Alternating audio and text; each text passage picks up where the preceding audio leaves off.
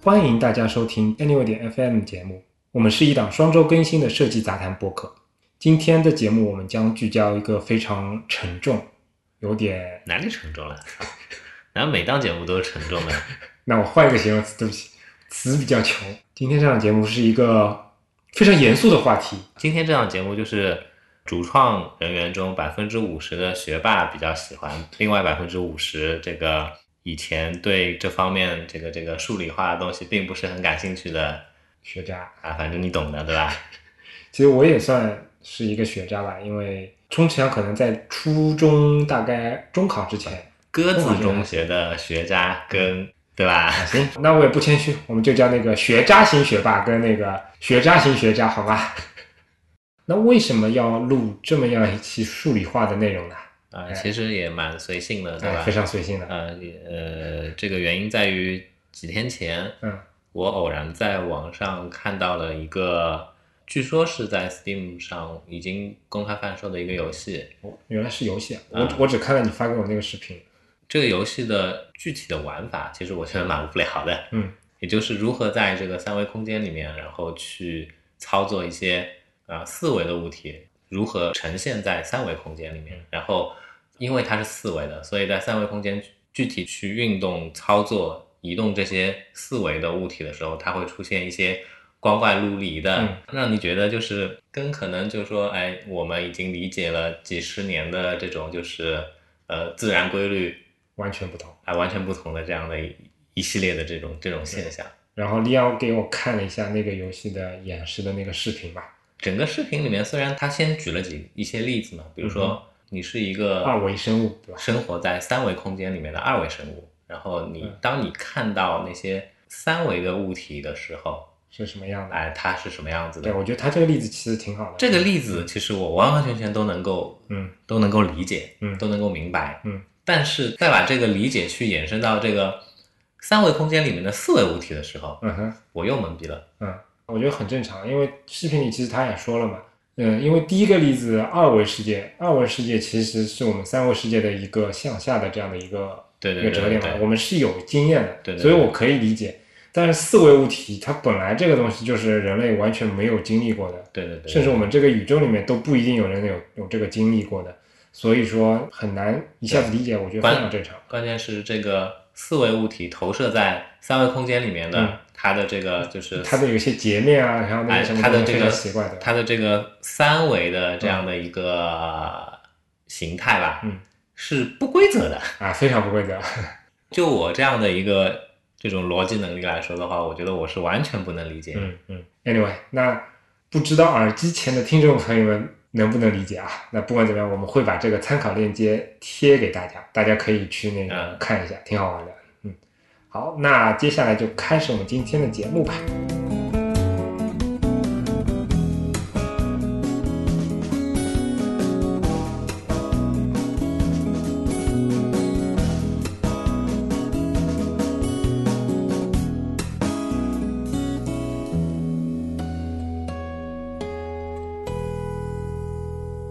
今天这个主题可能相对来说我准备的比较多一点哈，然后利昂之前没有仔细看过我的那个提纲啊，所以我可以嘎吱嘎咧的问一下利昂这个问题，对吧嗯嗯，你问你问，不要紧张，不要紧张。 ？Photoshop 里面有一个非常长的命令，对吧？这个命令其实对我来说，我是把它设到直接设到键盘上的那个 F 四那个功能键，就覆盖了原来 F 四的那个功能，所以对我来说是非常常用的。然后它的名字叫高斯模糊，毕竟你也姓高嘛，对吧？你本家的功能，你有没有想过它为什么叫高斯模糊？啊那你问的好，嗯，对吧？具体它为什么叫高斯模糊呢？我略有耳闻，为什但是么这样吗？嗯但是背后的这一系列的机制呢，我并不了解。嗯我想先在你作为一个鸽子中学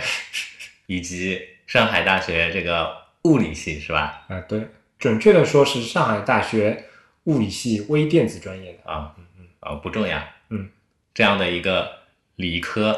深蓝理科背景的这样的一个角色，嗯哼，在之后去作为这一期节目的这个主讲人的身份，对吧？对，啊，之前我想我想先就这个高斯模糊这个东西，嗯哼，跟大家分享一些怎么说也不是趣闻吧，嗯就像你说的，对吧？嗯哼，我姓高，所以我当时当时还是一个懵懂少年的时候，嗯我第一次用 Photoshop，嗯，我记得是 Photoshop 五点五嗯还是五点零来着，当时用的还是一个盗版的呃汉化的中文版，嗯哼但上面这个命令我，我我记得是，即便是这种这个汉化版，嗯应该也是不存在这个就是翻译上面的误差的。对，都叫高斯模糊，所以我对我第一眼看到它，我就嗯，就觉得是哎，确认了眼神，对吧？是对的人。嗯之后在长时间的这样的一个美术类建筑工人的这样的一个工作生涯当中，是个建筑工人，这个命令，嗯或者说这个工具本身，它其实是贯穿在我的工作生涯当中的，嗯是我最常用、最常用的功能之一。嗯虽然我是一个不爱用快捷键的人，哎，使用的这样的一个频率频次，其实我我觉得我也不应该会比你比你少，只不过嗯说我、我没有把它设为一个常用的这样的一个快捷键因为你毕竟本来也不是快捷界的了，啊，对吧？这个背景交代完了，是吧？嗯，当年嗯我还年轻的时候。你前面已经说过一遍了，当年我还年轻的时候，我曾经有过这样的一个，在内心深处有过这样的一个决定。我姓高嘛，对吧？然后这个东西又是我经常用的，我对它非常有感情，所以我就在想说，哎，如果以后我有小孩的话，嗯， 你要你要给他命名叫高斯吗？哎，你怎么知道的？那英中文名我都想好了，叫什么？叫不乐呀。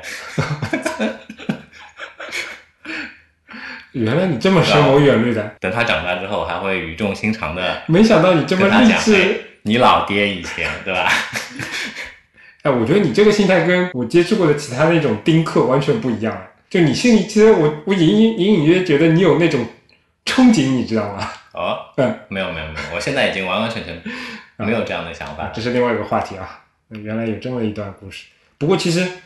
你这个名字我觉得取得很好。那我们开始说今天这个、嗯，这个可以了是吧？嗯嗯高斯他其实是一个人名嘛，嗯他是德国著名的一个数学家数学家。当然，当然就跟一大堆比较牛逼的人物一样，他有一大堆那个后面什么天文学家、什么家、什么家，呃，有一大堆长串的那个名字。啊用今天的话说，这个叫 Slash Boy，对吧？但他最出名的贡献可能还是在天文学跟那个数学上面的。所以，如果你给你的孩子起名叫高斯，不会错的。 我再介绍一下背景啊，嗯为什么我会起这样一个名字，对吧？假想这样一个名字，嗯是因为我姓高，对吧？对，高这个姓其实蛮常见的，啊，对，非常的常见。不算少见。嗯但是呢，不知道为什么，以前跟我就是插科打诨认识的一些朋友，他们开玩笑的时候都会说：“哎，你以后给你小孩起名字，无非就是那几种。”你猜猜看是什么？高兴，啊，对呀、啊，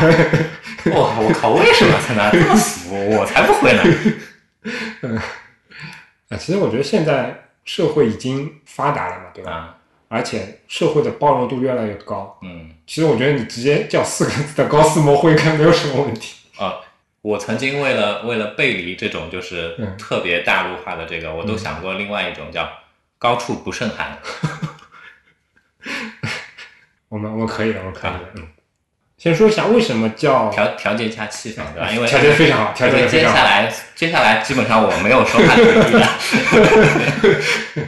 不至于啊，就高斯模糊你都说了这么多嘛，对吧？嗯，先跟大家说一下，就是为什么要叫高斯模糊。嗯本期很多内容，你其实透过我们的一些参考链接，大家都可以直接看到更权威或者说更详细的阐述。但是节目里面我，我们还是希望通过一些比较相对更生动一些的例子，来让耳机前那些我猜想大部分可能数学并不是特别好的朋友们去了解一些这样的知识，对吧？高斯模糊其实从我们视觉设计师的角度来讲，其实非常好理解，那就是让它看起来像近视眼看的东西一样嘛，对吧？不知道大家有没有想过，它在程序上是怎么实现的？嗯这个我可以跟大家非常非常简单的说一下，嗯画面当中的每一个像素，嗯它都取这个像素周围若干个像素的颜色的平均值，嗯来生成这一个点上新的那个颜色。当画面当中所有的像素都这么走一遍的时候，啊，这个东西就滤镜就操作就结束了。那这个像素取周围像素是取周围多少个像素呢？那这个半径就是我们在运行高斯模糊这个命令时候的那个参数，就是嗯模糊半径。嗯比如说，我现在就是半径就是一，嗯那我就是取这个这个像素它左边、右边、上边、下边四个像素，这四个像素的平均值。只有上下左右四个嘛？因为现在我们半径设的是一嘛，啊，我我只是简化了这个例子。啊。那如果半径是十，那就是以它为圆心，方圆半径是十像素的那个圆里面所有像素的那个平均值。对，我是说这个平均值取出来之后，嗯，它是作用到这个方圆不，它只作用到那个圆心那个点，啊，然后这个点算完之后，算下一个点还是这么计算，啊算周围十个啊，它周围十个，但是最后只落到那一个点上。明白？但是不知道大家有没有听过一个鸡汤文啊？查了一下那个原原话，好像是什么美国经济学家吉米·罗恩说的。他说：“每个人每个人所能达到的成就是你周围最经常接触的五个人的平均值。”你有听过这个吗？没有，太高 端了。我经济学家说的鸡汤我基本上都没喝过。那为什么要说这个例子呢？画面当中不可能它是一个纯色块嘛，很多东西都是有边缘的。那我们在求平均值的时候，其实跟你越来越相近的东西，它肯定这个跟这个像素点的相关值是越高的，你说是吧？嗯那所以我在做模糊的时候，如果把我周围所有的像素都是非常平均的去计算平均值的话，那这个算出来的这个颜色其实会效果不太好，它可能就会误差会比较严重一点。然后科学家们想到了一个办法，就是在取这个平均值的时候，嗯每一个像素点它的权重是不一样的。嗯，什么叫权重？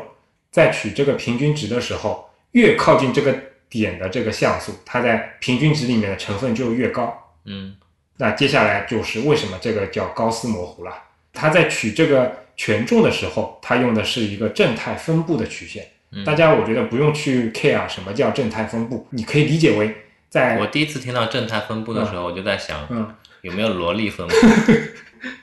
好冷啊、那我们换一个名字，正态分布它又叫高斯分布。高斯并不是第一次发明正态分布这条曲线的人，但他是第一次把这个曲线应用在学术上的一个人。然后高斯又是一个非常著名的科学家，嗯所以呢，后来我们很多人都把正态分布也叫做高斯分布。那这个模糊的这种求值的这种方式，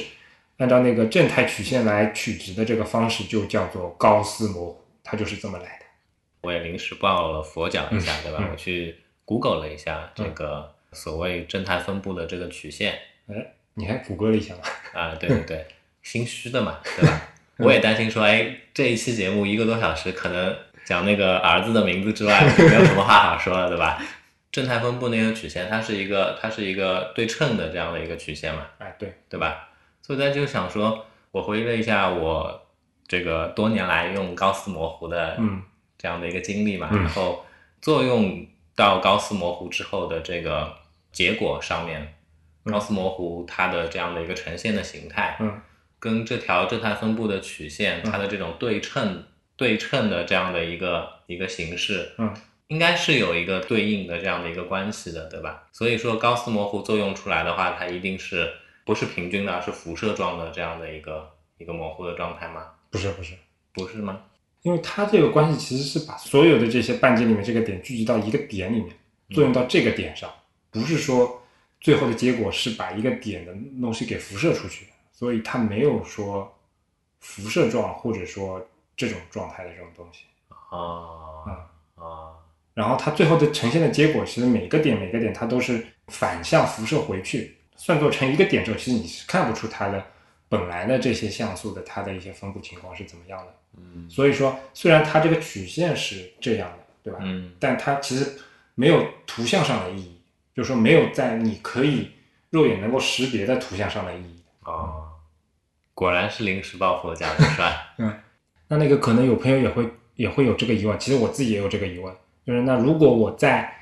做这个模糊的时候，如果我不用高斯分布，而只是用单纯的全部都是非常权重一致的这种取值的方法来做模糊的话，跟高斯模糊会有什么样的差别？这个口述可能不太方便啊，但大家可以看一看，我到时候加在那个下面的那个参考链接。事实上，它的那个差别就是说，高斯模糊其实反而会显得比较平滑，但对于普通那种模糊的方法的话，它因为取值时候的一些一些神秘的原因，我这边我也半懂不懂啊，但是大家看一下图就马上明白了。所以说，大部分的情况下，我们更多的用的还是高斯模糊这种方法。 哎，那我还有一个问题，哎，你说，那么 iOS 的它的这个哦 iOS 七之后引入的这个嗯背景模糊嗯，是高斯模糊吗？这个是个好问题，我觉得应该是高斯模糊。到时候你你也可以看一下那个参考链接，嗯如果非高斯模糊的话，底下的那个其实看起来会用我们的肉眼来看是会比较奇怪的。前面我也说了嘛，我也是一个学渣型的学霸，对吧？那我其实对高斯没有什么特别深的印象，但是非常好玩，就是我第一次对高斯产生很深印象是网上有一张 GIF 的图，怎么快速的用那个尺规做出正十七边形，然后看完那个 GIF 图，我就在想，快个毛啊！ 就是它其实是个非常非常复杂的过程，正常人根本就完全想象不到这是什么样的一个过程。但是高斯在他大概是十九岁的时候，就独创出了这样的一个方法，这个我们就不展开了啊。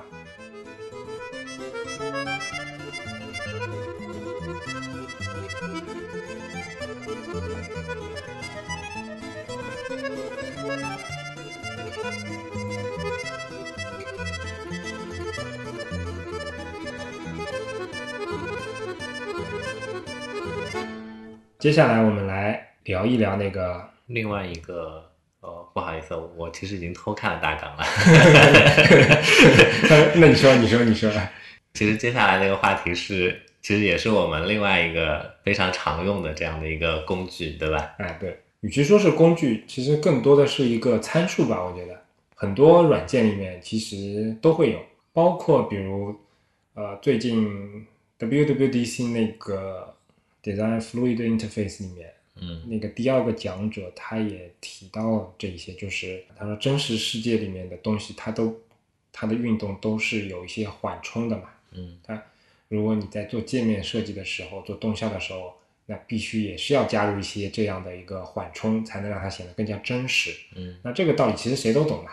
你看我们在做那个 A 里面要做一个什么运动的时候啊，肯定会去加一个什么 is out 啊、is in 啊这种的。那其实我又有一个问题可以来问你了，虽然你看过我的简略的大纲，偷看了对吧？但是你分得清 is out 和 is in 还有 is in out 的差别吗？老实说啊，啊呃，我分不清。啊啊！我在具体做这个，动效的时候，呃还呃，是看感觉为主的老师，我是我是看曲线的。啊啊。说哎说到你这个，突然想到一个一个事情，嗯就是应该是我司工作时候的一个例子吧。嗯当时我们要做一些动效，嗯那动效这是一个必须牵涉到设计跟现实去进行联调的这样的一个过程嘛。嗯那我们当时遇到的一个难题就是说，在做设计输出的时候，嗯我们怎么把 A 1里面的这些动效的一些细节告诉那个程序员？哦因为 A 1里面那些东西跟、呃我买了程序个开发插者件肯定是不一样。哎，顺便介绍一下吧，我觉得这个插件非常的有用， 叫什么？就叫 Flow。就那个是吧？对，Flow 的话，它可以直接生成四个参数的。反正你去看那个 Material Design 里面，嗯它描述的那种标准的那种曲线方式，它并不是用 cubic bezel 来来那个来描述的，但是它也有一种有一些转换的一些方式。这样的，嗯，我前面的例子是说，当时我们没有想到你去买这个插件，或者说去输出那个非常可以被程序员所接受的那些参数。嗯当时想了一个非常傻逼的办法，就是截图。就像你说的，就是我做完调完这个动效之后，然后我们那边那个同事他就截了那个曲线的图给程序员自己去琢磨。嗯，然后那边程序员当时他倒也挺厉害的，他还能搞清楚这个，然后他就自己去再再再 tuning 嘛。那那其实跟我之前的做法也有所不同。嗯，当我没有买 Flow，当我不知道有这样的一个便利的这样的一个工具的时候，嗯我其实是动手加动口的这样的方式嗯去跟了解工程师沟通的嗯。我会告诉他说，这边这个打开的这样的一个动效的话，它是先快后慢，啊，然后了解大概持续多少嗯多少毫秒嗯这样的一个。其实 A 一的那个，它哪它哪怕是那个曲线的那个面板，它也嗯可以输入数值的方式来来去操作的，嗯而且输入的那个值跟 Material Design 里面的那一套东西是一致的。那这样子的话，是不是我这样理解行不行？你说，在告诉我之前，我不知道 A 一的这个曲线面板这边是可以直接输哎入我参数的。其实挺复杂的，就是它至今都不知道它应该在面板里面怎么操作，我都是直接按快捷键的。啊、但嗯是我是知道它的曲线，我直接可以 Ctrl C Ctrl V 成文本的，哎，这这个我倒不知道，它出来的文本是什么样的呢？也就是贝萨的吗？就是具体的参数，但是是不是那个呃四个啊，我估计就是跟快捷键调出来的是一样的。啊？不过我这个我倒没操作过，我不太清楚。但 anyway，反正我们再回到那个一开始我问李阳的那个问题啊，ease ease 这个词本来就是轻松，它就是 easy 的那个名词嘛，可以这么理解，就是 ease out，那就是在它 out 结束的那个阶段就比较轻松，比较慢，那就是 ease out 就是先快后慢。哦如果 ease in 呢，那就是先慢后快。啊那 ease in out 就是开始和结束的时候都比较慢，中间有个加速的过程。你理解了这个词之后，其实还可以。但是我是这样去看的啊，嗯，我不管是 ease in 还是 ease out，这其实就是一条固定的曲线，或者说是是程序已经帮你就说预设好了这样的对两条曲线，对吧？？对，我在具体操作的时候，很多时候我我都是会对这个，做一些调节的。哎，是它其实这个意义更多不是我个人觉得啊，它不是说在软件里面给你设定好一些让你直接可以用的这种东西，其实只是让让程序员偷懒了。我觉得，那比如说 CSS 里面，其实你可以非常精细的用那个四格的参数去调节它的这个缓动的曲线，嗯，但如果你偷懒的话，你就只要用 is in is out is 啊 in out 懂这了种词就可以了。 ，design system，哎说的非常的好。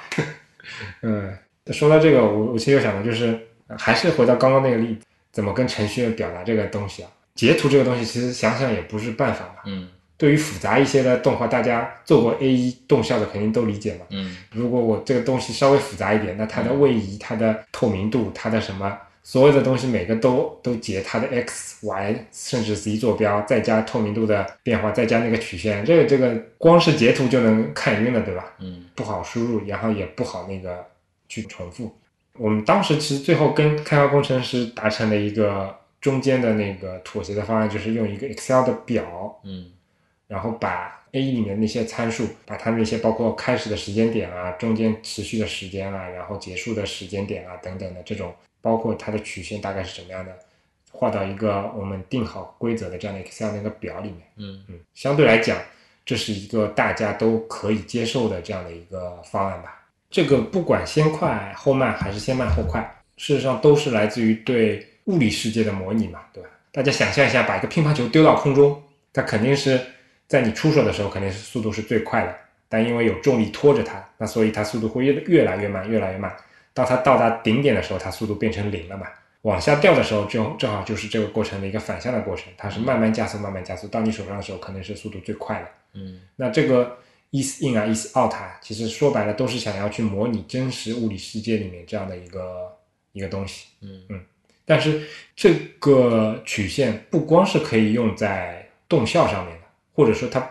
或者说它并不是单纯的用来描述一个物体的移动，嗯它在很多的其他方面都是有非常多的应用的。嗯举个最简单的例子，李阳经常吐槽的 Sketch 的投影问题。嗯，是，对，李阳为什么一直不喜欢 Sketch 的投影的一个原因呢？就是 Photoshop 里面的投影，大家可以看到在那个图层效果面板里面，它的那个阴影是可以可以设置调节它它的的精衰细的它的那个曲线的，对吧？嗯默认那个曲线就是一条直线，嗯也就是说，它的衰减是非常线性的。举个简单的例子，离它这个最远的地方，它就是零零的透明度；离这个阴影边界百分之五十的距离，它的透明度肯定就百分之五十。嗯那这个就是叫线性关系。但事实上，我们真实世界里面的投影，它并不是一个线性的关系，而是一个曲线的一个关系。那这样的一条曲线，其实就是应用了什么 is in 啊，is out 啊，这个其实道理都是都是相通的。然后在 Photo Photoshop 里面，我们可以编辑这样的一个过程，在 Sketch 里面就没有这个途径了。所以说，李阳非常的不爽。对，这是很严重的一个问题。嗯哼，造成了可能说大家都说 Sketch 提高了效率，但嗯哼其实作为一个真有正追求的的是吧图形嗯设计工具来说，它是非常没有效率的。嗯这些在设计过程当中需要去作用到的这些细节的话，它嗯都是缺失的。事实上，之前方池在那个知乎上也写过一篇文章吧，就是现在主流的方法就是就多画几层嘛。对多画几层，然后每一层它可能它的半径啊，但其和什实么东西是不一样但的。其实老实说啊，嗯我也做过相应的这种拟合的这种工作，嗯，因为 Photoshop 的这样的一个带衰减的曲线，目前用任何的这些就是辅助的这种这种标注工具的话，它其实都是读取不到那个值的嘛，对吧？嗯？对，所以为了方便工程师，我最后还是尝试着不用这个调节这个等高线，嗯而是直接用多层的这样的一个投影去拟合，嗯，这样的一个效果。老实说嗯，相似程度可以做到百分之九十左右，但是你要做到完全一致的话，其实是不不太太可能的。那那是肯定的嘛。但其实现在说白了，对于专业的图形软件不谈啊，其他的很多场合其实都是没有办法去做阴影的那个衰减的，嗯包括 CSS 里面那个 Box Shadow，就它的那个投影，嗯它也是没有这种衰减的。它的实验方法，比如说你去看一些网站，比如说 Gmail，就是新版里面你可以看到它跟所有 material 应用了新的 material design 的那些套件的东西，他们去在网页里面模拟这个衰减，都其实是通过那个两层，嗯甚至有些地方是三层那个阴影来来模拟的。然后 CSS 这点其实还算可以，就是它很早就开始支持，你可以一个东西直接给它加三三层不同的那个投影，而且其实 CSS 的那个它调节的范围其实比 Sketch 啊，比那个其实更好一点。它最后那个参数那个叫什么啊 spreads 还是叫什么，啊它其实是可以设成负值的。啊嗯，哎，我记得 Sketch 也是可以设负值的呀。这部分我因为操作的不是很多，所以 Sketch 我倒不清楚哎。哦反正 CSS 是很早就可以的，嗯，哎，这方面其实 Photoshop 还是不行的，对吧？ Photoshop 不能设负值。对，Photoshop 不行，嗯其实一个图层可以用多个同类型的图层样式这个功能的话，在 Photoshop 也是很晚嗯很很晚晚的很晚版对本才支持，应该是 CC 第一个版本、第二个版本它才有的吧？我记得挺后面的。对挺后嗯面的。像我们之前的话，其实我都是我我都是要用，就说复制多个嗯对多个图层，然后把填充调成零这样的一个形式去做的。哎，你是这么操作的是吧？对，我记得我当时的方法是说，尽量的用各种不同的图层效果来去模拟，哦，你用外发光啊去当投影，然后用那个叫什么，因为它性质不浮太雕效果啊什么的，因为它性质不模拟太一样嘛。外发光的话，你是不能调整它这个就是嗯，肯定是肯定是不完美嘛，对吧？但那个年代，其实，在工具还没那么呃牛逼的时候，各种 tricky 的方法，其实现在想想还挺有意思的。说到这里，其实我我发现一个多年来的工作，我发现我发现一个细节，什么细节？哎，我这边也可以问一下你，你在设你在 Photoshop 里面，嗯我我当然知道你现在可能 Photoshop 不是一个主力的工具了，我是其吧实其实还是一半一半的。你在 Photoshop 里面要把一个图层设它的这样的一个不透明度，你是用你是调节哪个参数的？我是调节直接调节最外层的 opacity 那个的。你调 opacity 的是吧？嗯啊、我不是，对于里面那个东西，我大部分的场合就像你前面说的那个，就是要么零，要么一百的那种。我不是，嗯，我至今为止，嗯我都习惯调填充。嗯，我觉得这个可能是因为，为什么？因为很早以前、嗯 Photoshop 的这个 opacity，嗯如果是低于百分之二十的话，嗯你就没有办法选中了，啊，了解。对吧？特别是我们我们以前画小图标的时候，嗯本来这个面积就小嘛，对吧？然后很多时候我在画板上面，我直接是用这个选择工具，嗯，是按住 Alt 去去选还是什么？我忘记了。 ，command 吧。啊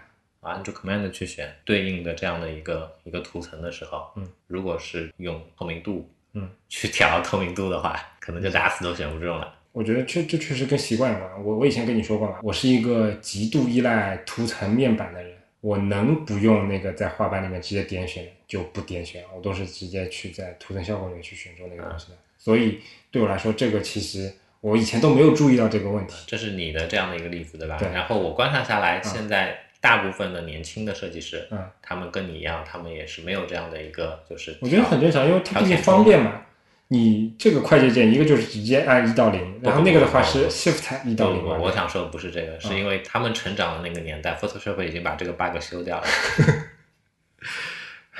为什么一定要提这样的一个往事不要重提，我们继续下一个话题啊。我这不是想要对吧？在这样的一个我基本上没有办法插嘴的节目里面对多说一你下，唱起来了好吧？我们我们到现在根本就没有说一个人在讲话，好吗？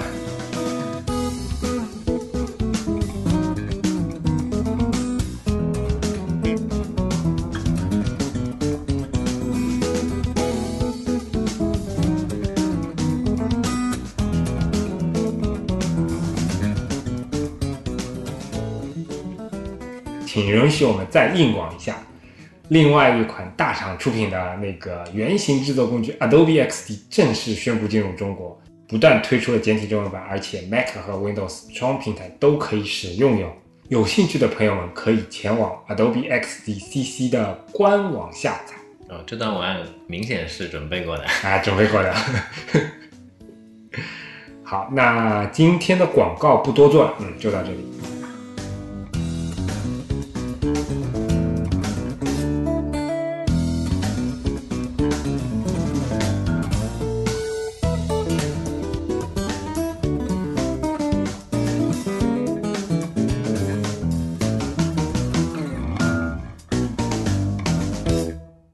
其实前面也谈到过好多次嘛，贝塞尔曲线。嗯，那贝塞尔其实一听就知道，又是一个人名嘛。啊，你说，这个我也是查的啊，嗯就它其实跟高斯有点像。贝塞尔曲线这种描述曲线的方式，一开始也不是贝塞尔发明的，但是他又是一个把它应用的比较广泛的这样的一个人，所以嗯后面的人就开始以他的名字去那个命名了。哎，其实贝塞尔曲线时间倒不是很长啊，它是一九一九六零年代的，而且它的应用正是现代的那个工业设计领域，真的跟我们这个年代其实已经非常的非常的接近了。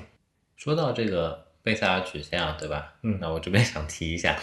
提另外一个工具，什么工具？这个图形设计软件里面都有的这样一个工具，嗯我觉得这是一个最名不符实的工具，什么工具？钢笔工具。为什么？我觉得它叫钢笔工具，嗯但其实它跟钢笔毛关系都没有是吧？啊、完完全全就是风马牛不相及。哎，你我觉得你这倒是一个非常好的这样的一个问题。它为什么叫钢笔工具？我猜啊，嗯哼我猜是因为钢笔工具生成的这个路径，对吧？你是可以对路径去做各种各样的笔触的，我是这样想的。那这跟钢笔也没有关系啊。那画出来的就像笔触，就是像钢笔的笔触一哎，样。这个我倒没有准备，哎我完全没有想过它是不是是不是像你说的这个原因。呃，这是我猜的嗯啊。你刚刚提到这个问题之后，我的第一反应是，会不会因为它整个 Photoshop 这个面板的第一个版本这个工具，它就是画了一个钢笔，然后后面就叫钢笔工具了。但是我最早最早用的矢量绘图工具其实不是 Illustrator 这些，对吧？嗯是那个 Corel。啊，CD，嗯，那里面也叫 Corel 里面其实不叫钢笔工具，是叫什么？我也我已经不记得了呃，我记得好像都没有钢笔工具，它有一个叫样条工具。啊。那个 icon 的话，其实就是一个两个端点的一个曲嗯线这样子的一个东西。那个名字更名名副其实一点。哎，但是年代已经很久远了，对吧？嗯我我现在回想起来，样在 Corel 里面的这个嗯样条工具，嗯它的使用方法，嗯，跟后面我接触。嗯就是长时间接触的这个，无论是 Photoshop 里的还是 Illustrator 里面的这个嗯钢笔工具的话，其实是有差的，啊，形式不太一样，嗯哼。可能更接近于这个像 3D Max 的啊这啊些三维的这个其实我我在我职业生涯的早期，非常喜欢 3ds Max 里面的那个工具。我以前有一阵是那个会在那个 3ds 里面做那个路径，然后导成 AI 的格式，然后再导到 Photoshop 里面的。这些三 D 的制图嗯工具，它里面的这样的一个样条工具，它嗯在操作时候的这个方对式是的，嗯，完非常非常近似这个 Wikipedia 上面的这个对于贝塞尔曲线的这个嗯描述嗯下面嗯的这一系列的这些嗯 GIF 的这个这个图，样样子，对吧？你你其实一开始先去嗯先是去确定几个点，嗯确定点的过程，其实你你画的是直线，嗯。然后确定了三个点之后，一条弧线就被画出嗯来了。说白了就是在设计的过程当中更贴近于它背后的实现的原理。哎，是的，那贝塞尔曲线它的实现的原理，我这边其实我其实准备的时候，我是尝试了好多遍，但我最后还是放弃了。 我觉得这个用用嘴说不清楚啊，但是那个图非常的有意思，就是对于。很多人来说这叫什么 Take a Pro 还是什么，就是你看到那个图就觉得哦我不太懂你们这种性癖的， 就看上去你就会觉得非常爽，你知道吧？就是很有那个强迫症的感觉，非常的爽，因为它这个贝塞尔取值的这个过程呢，它就是一个从线段从 A 到终点走走完这段的过程，然后啊、不展开了。我反正参考链界面会贴这个 GIF 图的那个地址，嗯大家可以去看一下。嗯，然后其实我在准备的时候还看到另外一个网站，它其实更就像你说的，你说的那种形式，就是确定四个点。对于三次被筛曲线来说，它就是四个点嘛。嗯但如果对于四次、五次甚至更高次的那个被筛曲线，它的那个点是什么样，可以在那个软件里面直接去模拟一下，然后你就会有这个感受。大家也可以在那个参考链接里面找一下。对于帮助你理解贝塞尔曲线的那个背后的意义，我觉得还是还是有帮助的。嗯，其实我觉得他这个名字也挺意挺有意思的。其实那个工程师名字叫皮埃尔·贝西尔，不像贝塞尔。可能就说这个钟一鸣的这个译者，他的母语他不是普通话，有可能。然后我看了台湾那边的嗯翻译，就 Wikipedia 上的翻译，它就是贝奇还是什么的。啊，嗯，我我觉得很有可能跟中译者本身的他的这个母语也是有关系的，对吧？反正我觉得名字还挺好，挺好听的。 可能是因为贝塞尔这个词对我来说确实太我有我亲还以切为感了。你联系到了什么凯特·贝金塞尔，他的曲线我也挺喜欢的。 说到这个曲线，对吧？说到那个凯特·贝金塞尔的平滑曲线，对吧？呃不得不提那个 iOS 七当时开始引发的关于那个那个圆角的那个讨论。嗯我台之前节目好像也聊过，但对于新听众或者也忘了之前内容的朋友们，我们可以再复述一下。当时是说 iOS 七的那个桌面图标，它不是一个标准的圆角矩形。大家可以想象，圆角矩形它的形状其实非常的简单嘛，四个边就是四条直线，然后在它的边角上就是一段正圆的圆弧去连接的，圆弧跟四条边是相切的。这个圆角矩形在当今大部分的那个图形软件里面都可以轻松的描绘出来，而且可以方便的后期去改它的圆角半径。嗯但是当 iOS 七出来的时候，哎，大家发现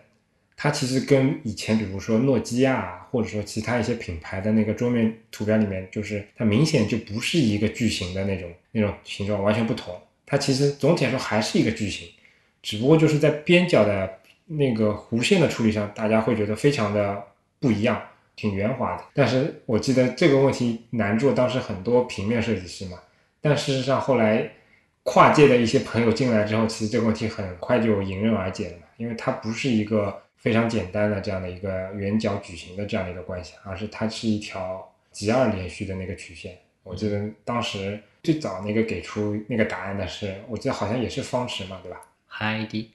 是吗？嗯，嗯，是，它是两仰角曲线是吧？那个方池当时说他是用那个仰角曲线的中间模的拟出来的嗯一段去把它拟合出来了。反正我记得说它那个拟合度也已经非常高了，嗯哎比说国外很多人那拟合出来的都要肉眼可肉眼可见的话，基本上是察觉不出有差别。嗯哼，然后 HID 在一篇文章里面有嗯有提到说，虽然肉眼可见的是不可查了，嗯对吧？但其实你去你去看它的这个路径的这个端点的话，嗯其实还是位置是不一致的。嗯然后我记得是他在文章里面有提到说，其实这边用的是这个二次连续的这样的一个曲线。嗯嗯其实我觉三个得花，其实我觉得是不是这样子的？嗯你在这个平面设计工具里面，这个二次连续的这个曲线，它其实就已经不是二次连续的曲线了。有可能。但反正现在包括 Sketch 它有那个参数嘛，就是嗯圆角的那个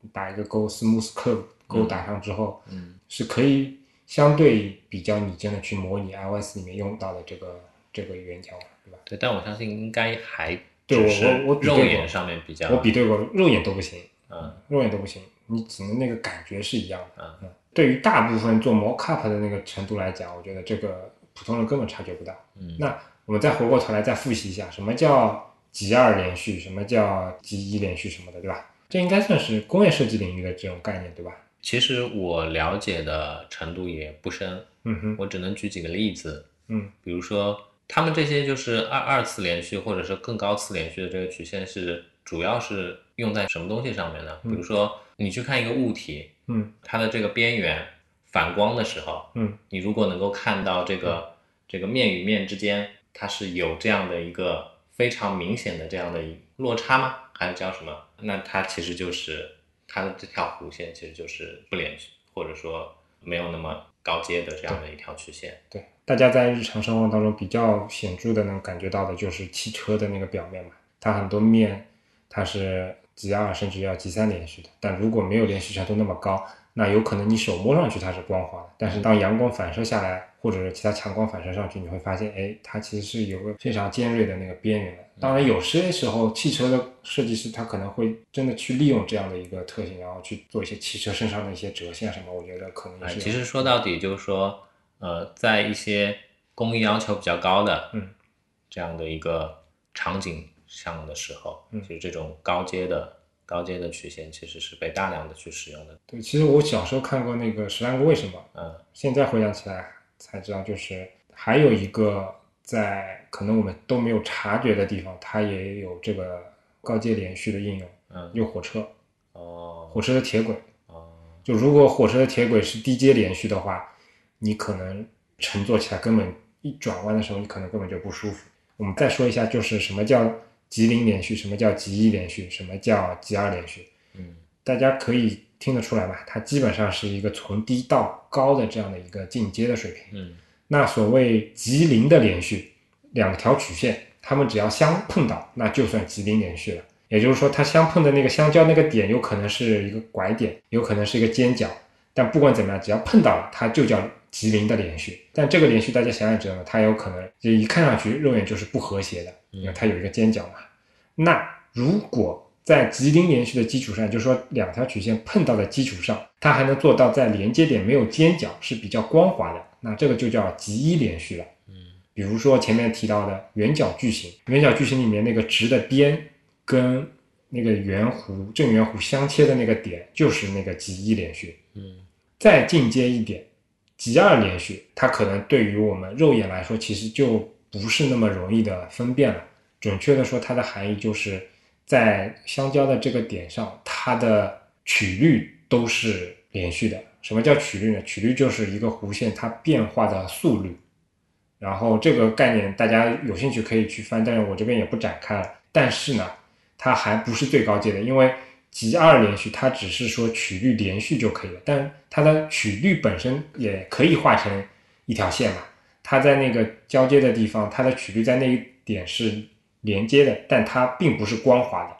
那在极三曲线，就是更高级别的高阶的那个曲线里面，它连那个它连它的那个那个曲率都是非常光滑的，不但相接，而且是没有任何尖角的。甚至在要求更高的场合，会有更高阶的极四的曲线，那就是曲率的曲率，它都是非常光滑的。那这个我们就不展开了，但啊，我都听困了，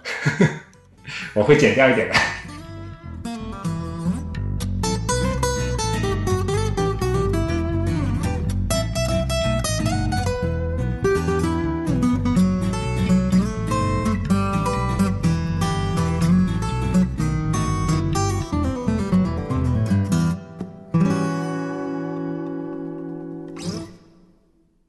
嗯，我我偷看过大纲的吧，最后一个其实我觉得跟我们之前谈到的这些选选不选啊什么呃的，，其实是有一些不太一样的。嗯、为什么？粗略的把它概括一下的话，那之前的那些的话，我觉得都是科学。最后那个的话，我觉得可以在当今，其实有很多程度上面，你是把它概括在一个玄学的范围之内的。对对对，就是它本身也是科学，但是呢，我们把它给迷信化了。它是一种带有一些神圣的这样的一个这种色彩的一个东西。对，，我们要说的是那个黄金分割。哎，对，嗯，说到黄金分割啊，嗯那从我我这样的一个学渣的这样的一个角色嗯来看的话，从小九年义务教育一一一直一一直过来，嗯，我能够到现在依然能够牢牢的记得的两个公式， 哎，你你能记得这个公式？我我其实记不得我我能记得，啊、一个就是黄金分割的公式，它的这个形式我是记得的，我我懂你的意思啊，一个是黄金分割的公嗯式，另外一个是勾股定律的公式，啊。勾股定律的那个我记得更牢，嗯，对吧？两个在我脑子里面，他们就是至今它还在，嗯不像别的一些东西，对吧？对，就网上一直有有一些文章嘛，啊，评选你心目中最美的那个什么公式，嗯，其实有很多是什么提名比较高的，一个是麦克斯韦电磁方程，妈的，我不知 道，嗯然后还有那个什么，就是把 e 跟派还有 i 能联系起来的那个方程。但反正那些东西，其实我也不是很懂啊，嗯一直都没觉得特别美，你知道？因为 again，我也是一个学渣型的啊，对吧？嗯学渣型的呃选手。然后在我心目当中最美的就是那个你提到的那个勾股定理的那个方程。我一直都觉得非常 神奇，而且我觉得还有一个原因，是因为这他妈是我毕业之后用的最多的方程。哎， 对对对对对吧？对于我们来说，有时候比如说算一下那个算一下屏幕，它十七寸的屏幕，然后一零二四乘七六八，那它的 PPI 是多少啊？就可以用到那个勾股定律的方程了，对吧？然后应用非常的广泛，而且非常的好算，基本你上刚才你刚才提到的，哎，十七寸为什么是十七寸呢？嗯，啊就对角线是十，对角线是十七嘛，哎对吧？对我甚至有很多时候，我在我在 Illustrator 里面，嗯，我去画一些几何图形的时候，其实是要大量的用到这个勾股定律的。而且我觉得它美的还有一个原因是说，小时候嘛，教的时候，我相信大家第一次被教的把这个数字带进去的计算方法就是三的平方加四的平方是五的平方。嗯，我觉得这好美啊！我我我不觉得美 啊，我不觉得觉美三啊。四五都是连着的，然后三的平方加四的平方之间就是五的平方，好美啊！我觉得，我我不觉得美，我只是觉得好神。我我至今为止都觉得好神。嗯我觉得世界上怎么会有这么巧合的事情？嗯，这就让我觉得这印象非常的深刻。嗯，虽然另外一个黄金比例，我我也是差点把这一个部分的提纲的内容从黄金分割变成勾股定理是吧？也是非常让我觉得非常巧合的那种意外的这 种、啊，对，哦这种对惊。对嗯喜。对但是相比起来啊，我始终都觉得黄金黄金分割是一个更虚无缥缈的东西。然后勾股定理的话，是一个实实在在的。然嗯后一种是高高在上的这种，就是上层阶级的这种这种感受的东西；，另外一个是我们庶民的，嗯，对吧？哎，其实说起来，这两个东西它们也有一些联系。怎么联系啊？勾股定理，我们叫勾股定理，对吧？嗯。那国外叫毕达哥拉斯定哎理，呦对，吧？是不是？啊，我还记得，因为因为这这个名字名字念起来很特别 屌，你知道吧？ 我小时候一直把这个名字跟那个哥斯拉会搞混的。哦，是吧？嗯，好，呃就岔开，你你继续，你继续。那它国外叫毕达哥拉斯定理嘛？嗯。那黄金分割传说也是毕达哥拉斯、哦毕达哥拉斯或者毕达哥拉斯学派嗯，发现了是吧？呃发现或者应用的嘛？嗯最早开始应用的。嗯。所以我觉得这又是一种巧合。这种巧合其实，在科学界里面非常多嘛，只不过像我们这种其实没有学得很深，所以我们对于那个它美的那个认识就停留在这些地方。可能真正的学霸，他们觉得美的东西都是那些我前面说的嗯什么麦克斯韦啊那种什么，对吧？？嗯因为因为因为本身就是个学渣，对吧？所以当年这个韩寒刚出道的时候，嗯，为什么会那么的崇拜他？嗯，就因为觉得他说出了很多我们这些人的心声。比如说呢，他当时就说：“哎，数学念到念到初二就够了嘛，嗯对吧？再往上念的那些东西之后根本没有应用价值，对普通人来说，嗯，我觉得非常对啊。勾股定理就是初中学的嘛，对吧？是初中学的吗？对啊，我嗯高中念的是服装设计，哦，我们根本就没有这种高等数学的课，我不可能在高中念这些，就没有完全没有数学这门课我。完全没有数学这门课。我考大学的时候是突击了三个月，嗯嗯，牛逼，然后还考了一个五十几分，满分是一百分吗？是一百二十分吧，啊、还是一百五十分啊？我不记得了，我们不是一个年代的。灿烂，你就比我小一岁 好吧？那个时候，这个考试的策略年年都在变的呀，不一样的。不过也是的，我考大学的那个考试肯定跟你是完全不一样的。嗯，啊啊，你对你们是正常高嗯中升上来的那种嘛，对吧？哎，说到这个，其实我觉得我们可以聊一期这种话题，什么？艺考的艺考的这样的一个学生啊，跟你们这种正统的啊，之间的这种故事啊差别啊是会非常非常大的。你的艺考是大概是就等等效于我的高考吗？对啊，我艺术类高考，嗯，我我记得那个时候是这样子的，你们也是考上海卷的对吧？不是考全国卷对，没有全国卷。的啊，我们这边的话是上海的十几所艺术类大学联合办了一个考试，嗯等于也是上海人出的题目哎，对。啊。但是呢，比如说啊，像一些特别顶针的一些学校，东华大学、同济大学、嗯哼，上大美术学院，嗯，这些学校的话呢，它好像就是它的文化类的考试是一起的，啊嗯，但专业类考试的话，他们是各自出各自的考题的，啊是不一样的。就专业类它是下放的这个东对西。对对，那如果不是那么顶尖，它也有统一的，上海这边有有统一的统一考的题吗，话，统一的话就是素描、色彩、写生，嗯，但是像像我刚刚提到的东华大学的话，它素描就不是写生嗯，它是默写，哦，它是它是默写人物，人物肖像。然后，但是同济大学我记得不太清楚了，我那个时候应该应该也是默写，但是是默写静物，哦，它是跟他的专业有关系的。这样的，对，哎哦，真的挺可以的，不太一可以样是吧？不是不太一样，是完全不一样，好吗？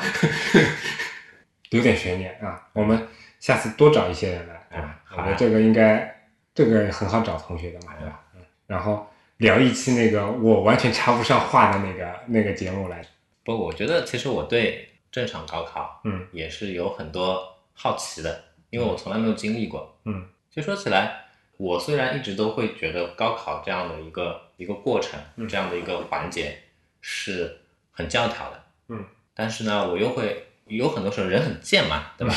你没有经历过的时候，你没有经历过的事情，你总会去向往未必向往，但是会去会好奇会去好奇，会去会去会去想它到底是什么样子的。所以有时候我会会会想说，哎，我没有经历过高考，是不是说我人生当中缺少了一点什么东西，嗯，对吧？没被虐过。所以你想找虐嘛？啊，那倒也不是， 最多听一听，对吧？被虐过的人他们是怎么样一个惨象？不过我觉得确实有点不太一样，因为我感觉好像身边听过很多人，无数人就是艺考前突击，可能半年、一年时间，然后会有一些突飞猛进的长进。那我觉得不一定，他说的突击都是突击我这个，对我是我就说突击这个，我就说这个，我这个啊，嗯这个再再说回来，我觉得我是非常看不惯的，嗯，这也是另外一种教条。嗯但是呢，再说回来，对吧？我的母校，嗯我们学校专业类的这些东西，它其实也是有自己的一套方法论的。那套东西如果完完全全的就说照搬那套方法论的话， 我可能考都考不 进了。啊他们那套东西，我是我到现在我都是学不来的。嗯所以如果按照那种的话，我我可能也考不进那种所学校。但是呢，他那套方法论，就像你说的，如果我在那个老师门下拜师学艺，学个半年三个月的话，是可以出成绩的。是可以出成绩的。为什么呢？一方面老师教具体的这个操作模式是什么样子的，另外题他们都知道，啊，对不这对样？那天画谁， 他早就知道了，他告诉你，你你就盯着那个画就好了。然后呢，到考场的时候，我我不记得是这个位置是已经帮你固定好了呢，还是你到当场再去再去选位置的，我已经不记得了。如果是当场选位置的话，那你就选一个你你平时习惯了的位置。如果是另外一种的话，那那可能就又牵涉到一些屁眼交易，是吧？嗯，但反正就是它其实不像高考，嗯高考是至少在大城市里面基本上是没有什么太大的作弊啊，或者说对，那个的话，如果你拜了一这个可个能这个学校的老师，那基本上你基就本这样上就稳了嗯原来有这么多屁眼交易啊！我操啊。我我下次再说吧， 嗯下次再说。好，好，好。感谢大家收听我们的节目。如果你需要联系我们，可以直接在官网 anyway 点 fm 上留言，也能通过邮箱 hello at anyway 点 fm 来信。在微博、推特上搜索 anyway 点 fm 即可找到我们的官方账号，上面会不定期的发布一些即时消息，欢迎关注。同样，你也可以订阅我们的邮件组“安妮微邮报”，订阅地址详见官网头部链接。我们努力的目标是让你的听觉更懂视觉。为了得到更好的体验，我们比较推荐使用泛用型播客客户端订阅收听。当然，你也可以在网易云音乐、荔枝 FM、喜马拉雅 FM 以及企鹅 FM 上搜索 Anyway 点 FM 找到我们。同时，再次安利我们的官网，每一期节目内容提及的参考链接都能在上面找到。两周以后再见，拜拜。